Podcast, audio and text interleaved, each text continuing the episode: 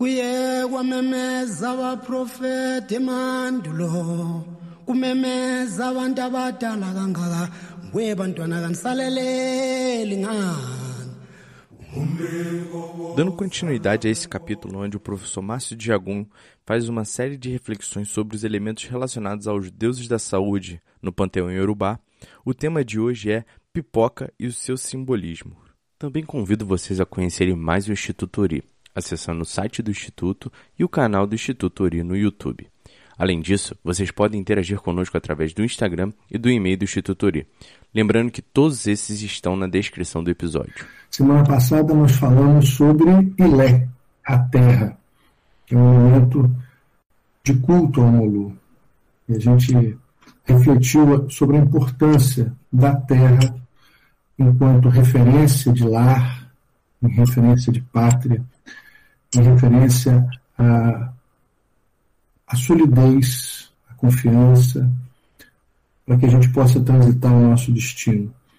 E hoje nós vamos falar sobre um dos elementos mais simbólicos do culto ao Molu, que é a pipoca, que a gente costuma chamar de deburu ou guburu.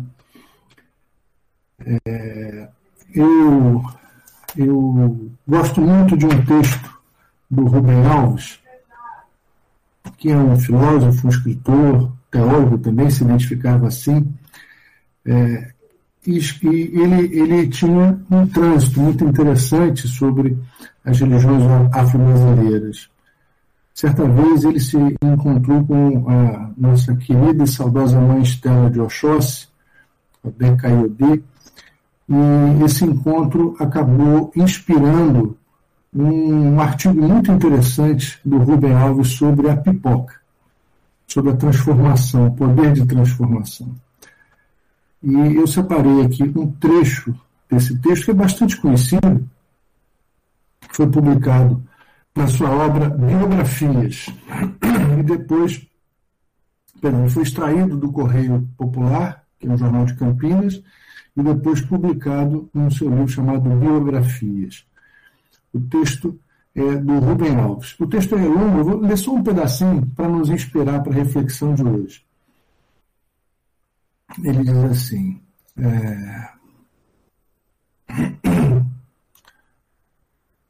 Diz assim: milho de pipoca que não passa pelo fogo continua a ser milho de pipoca para sempre. Assim acontece com a gente. As grandes transformações acontecem quando passamos pelo fogo. Quem não passa pelo fogo fica do mesmo jeito, a vida inteira. São pessoas de uma mesmice e dureza assombrosa. Só que elas não percebem. Acham que o seu jeito de ser é o melhor jeito de ser. Mas de repente vem o fogo. O fogo é quando a vida nos lança numa situação que nunca imaginamos. Dor. Pode ser fogo de fora, perder o amor, perder um filho, ficar doente, perder um emprego, ficar pobre. Pode ser fogo de dentro, pânico, medo, ansiedade, depressão, sofrimentos cujas causas ignoramos. Há sempre o recurso aos remédios, apagar o fogo. Sem o fogo, sem fogo o sofrimento diminui, e com isso a possibilidade da gente é, passar por transformação. Imagino que a pobre pipoca, fechada dentro da panela, lá dentro ficando cada vez mais quente, pense que sua hora chegou. Vai morrer. De dentro de sua cascadura, fechada em si mesma, ela não pode imaginar destino diferente. Não pode imaginar a transformação que está sendo preparada. A pipoca não imagina aquilo de que ela é capaz. Aí sem aviso prévio, pelo poder do fogo, a grande transformação acontece. Puf! E ela aparece como outra coisa. Completamente diferente que ela mesma nunca havia sonhado. É a lagarta rastejante e feia que surge do casulo como borboleta voante. Na simbologia cristã, o milagre do milho de pipoca está representado pela morte e ressurreição de Cristo. A ressurreição é o estouro do milho de pipoca. É preciso deixar de ser de um jeito para ser de outro. Morre e transforma-te, dizia Goethe. Em Minas, todo mundo sabe o que é piruá. Falando sobre os piruás com os paulistas, descobri que eles ignoram o que seja. Alguns, inclusive, acham que era gozação. Que piruá é palavra inexistente. Cheguei a ser forçado a me valer do Aurélio, o dicionário, para confirmar o meu conhecimento da língua. Piruá é o milho de pipoca que se recusa a estourar. Piruás são aquelas pessoas que, por mais que o fogo esquente, se recusam a mudar. Elas acham que não pode existir coisa mais maravilhosa do que o jeito delas serem. Ignoram o dito de Jesus: quem preservar a sua vida, perdê-la-á. A sua presunção e o seu medo são a dura casca do milho que não estoura. O destino delas é triste. Vão ficar duras a vida inteira. Vão, não vão se transformar na flor branca, macia. Não vão dar alegria para ninguém. Terminado o estouro alegre da pipoca, no fundo da panela ficam os piruais, que não servem para nada. Seu destino é lixo. Quanto às pipocas que estouram, são adultos que voltaram a ser crianças e que sabem que a vida é uma grande brincadeira. Nunca imaginei que chegaria um dia em que a pipoca iria me fazer sonhar, pois foi precisamente isso que aconteceu. Esse é um pedaço do texto do Rubem Alves, que foi publicado no Correio Popular e depois no seu livro Biografias. É um, um texto muito inspirador, porque, como o tema de hoje, a nossa reflexão é exatamente a pipoca, um dos elementos de culto mais conhecidos, é, eu proponho sempre que a gente pense sobre tudo aquilo que a gente faz dentro da religião e fora também. Mas oferecer pipocas a um assim como oferecer outras comidas votivas às divindades, não é para alimentá-las. Exu não vai ficar sentado na encruzilhada comendo farinha de mesa com, com azeite de dendê. Xangô não vai ficar sentado em cima da rocha comendo amalá, a diabó. Ogum já deve, ter tá ficado, já deve ter ficado cansado de comer inhame assim como um molu de tanta pipoca que a gente oferece. Mas as energias contidas nos elementos, mais os símbolos representados por essas comidas votivas é que são os condutores para a nossa energia. São os condutores para o nosso ori. A pipoca, ou deburu, ou guguru, representam transformação, representam a capacidade de suportar a intensidade da vida, como disse muito bem o nosso Rubem Alves. E uma características de Omolu é exatamente a resiliência, é exatamente a capacidade que se desenvolve de suportar a pressão e viver a transformação a partir dela.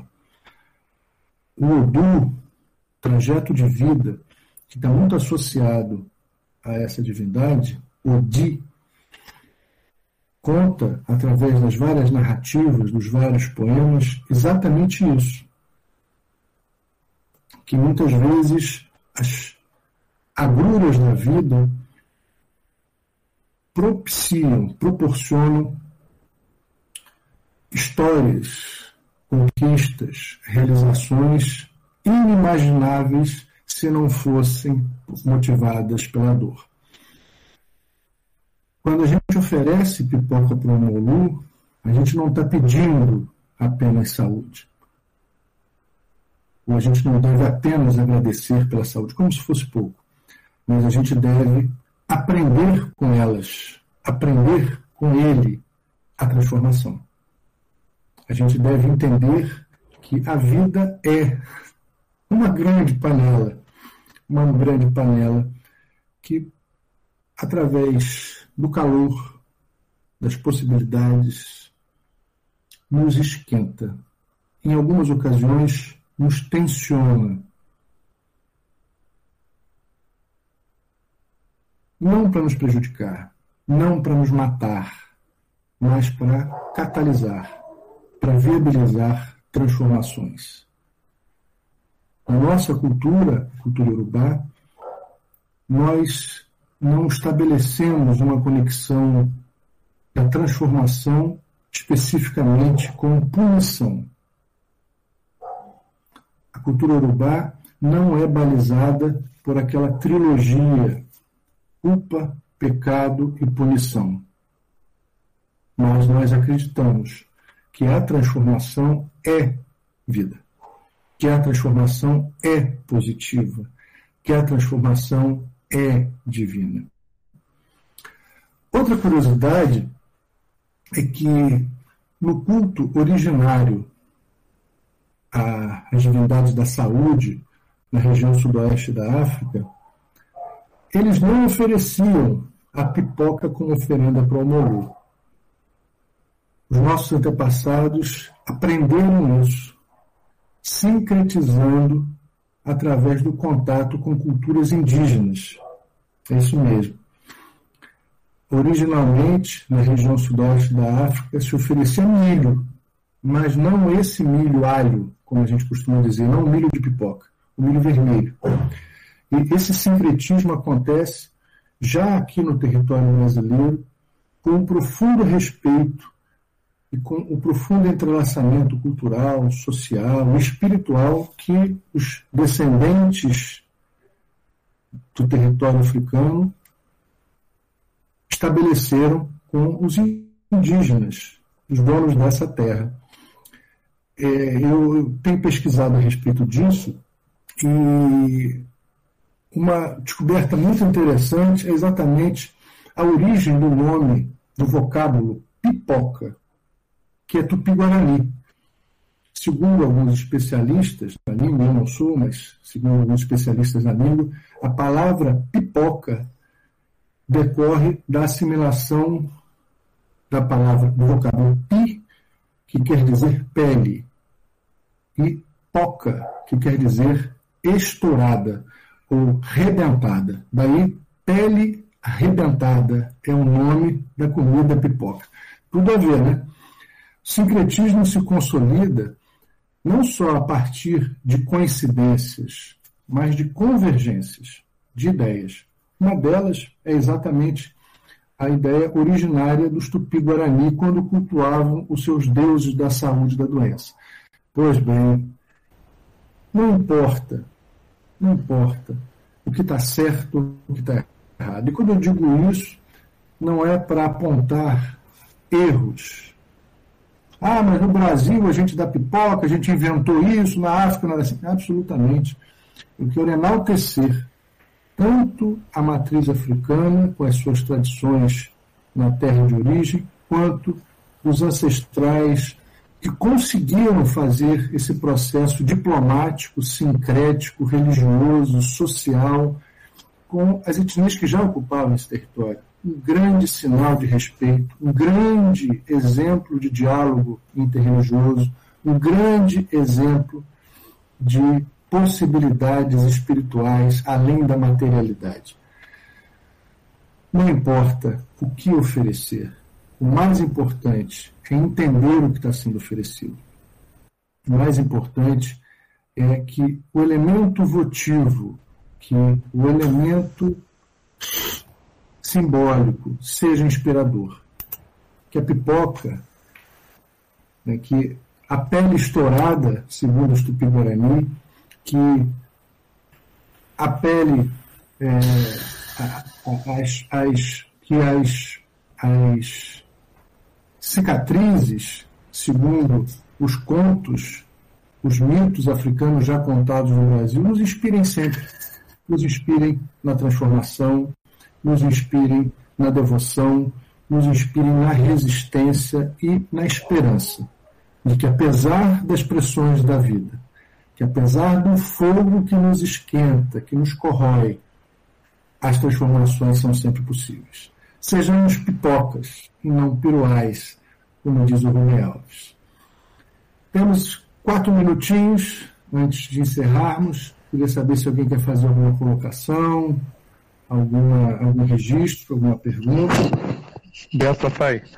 Gostaria, pai. Abençoe, meu filho. Tudo bem? Eu gostaria. É, pai, é, a palha também vem deles, dos indígenas? Não, a palha, é, a palha da costa já era utilizada nos cultos aos deuses da saúde e da doença na, na região sudoeste da África. Eles encontraram né, algumas práticas muito parecidas, mas a palha já era, já era utilizada lá. Obrigado, pai. Eu gostaria. Pai, Jagunã, salve a Jagunã, Motumbá. Tá falando. Da, tá, tá em, em Itabuna? É, estou na cidade de Arapaca, aqui próximo a Itabuna, né? Onde eu trabalho. E gostaria de dizer que esse momento é como se eu estivesse dentro do, do, do Ilê Axé Jexá, porque após a sua fala, muitas reflexões elas são feitas em relação a, ao nosso pai Omolu, né, ao nosso pai Jagum, e é, é como se eu tivesse dentro aí junto com vocês, e na realidade estamos. Se não fosse Exu para nos dar esse caminho e nos dar é, esse entendimento e abrir a comunicação, nós não conseguiríamos estar assim, um ao lado do outro.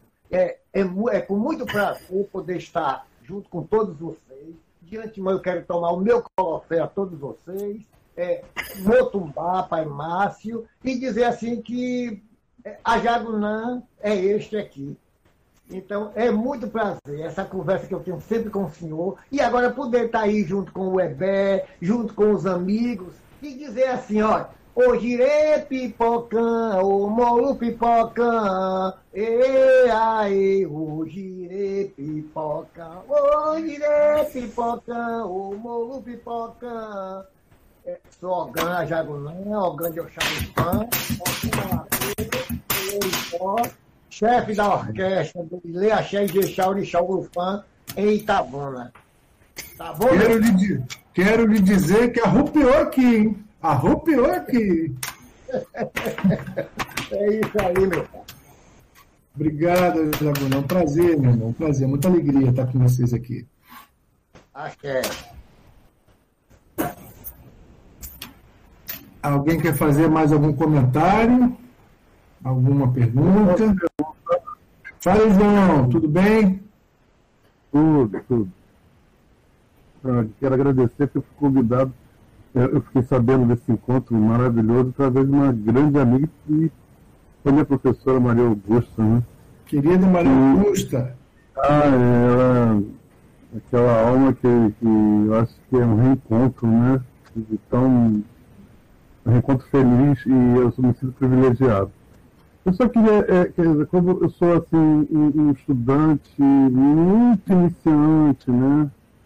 e toda esse, esse, essa ancestralidade né, que nos foi legada. Por detalhes, por exemplo, minha mãe, ela é confirmada, minha mãe carnal é confirmada como filha de Yansan com Omulu, né? E, e, ela tem, eh, tem que estar sempre cuidando, porque é, nós temos uma, uma, uma ascendência muito forte também é, indígena, esse problema todo é, de circulação, de, de é, vascular, é muito forte na gente. E eu, sou, eu herdei um pouco disso. Né?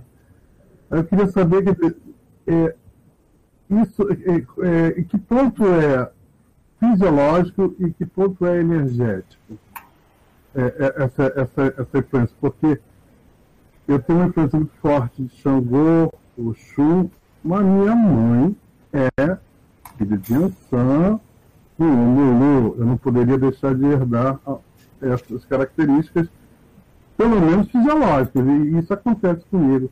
Eu queria saber que, em que ponto é fisiológico e ponto é energético. Pois é, João. O bacana nisso tudo é perceber que os urubais não fazem essa distinção. Eu só vou pedir para. Acho que tem alguém com o microfone aberto, acho que é o pai Jaime. Isso, obrigado. É, é, os urubais não fazem essa distinção entre o material e o, e o espiritual, entre o físico e o metafísico. O corpo é o próprio altar. O corpo é o elemento de conexão entre o espiritual e o material. Portanto, todos os elementos biológicos, inclusive os de herança genética, são elementos importantes para o trânsito no nosso destino, são elementos fundamentais para a conexão com o nosso sagrado. Não existe essa distinção pela perspectiva urubá. Há um compêndio, há um conjunto. Então, certamente, cada um de nós tem heranças ancestrais dos nossos pais, dos nossos avós, dos nossos bisavós e tataravós. O que significa dizer que, se cada uma dessas gerações for conectando os orixás do nosso panteão, por exemplo, Xangô, Cunhação, Oxum, Comolu, todos nós carregamos todos os orixás. O que não chega a ser surpresa, porque se nós temos os quatro elementos dentro do nosso corpo, água, terra, fogo e ar, todos os orixás estão vibrando dentro de nós. Nós somos parte desse todo. Agora, o orixá que mais influencia a nossa personalidade, que mais pulsa na nossa existência, é aquele é, é, especificamente que irá nos ajudar o trânsito pelo nosso destino. Irá nos ajudar em, emoção, em é, discernimento, em, em robustez, em características físicas que sejam compatíveis com o destino que a gente escolheu. Então, devo lhe dizer, João, que a gente é um cadinho de cada coisa, com muita felicidade, com muita satisfação. Amém, aleluia, amém. Esse programa foi editado por Fascine Me Podcast.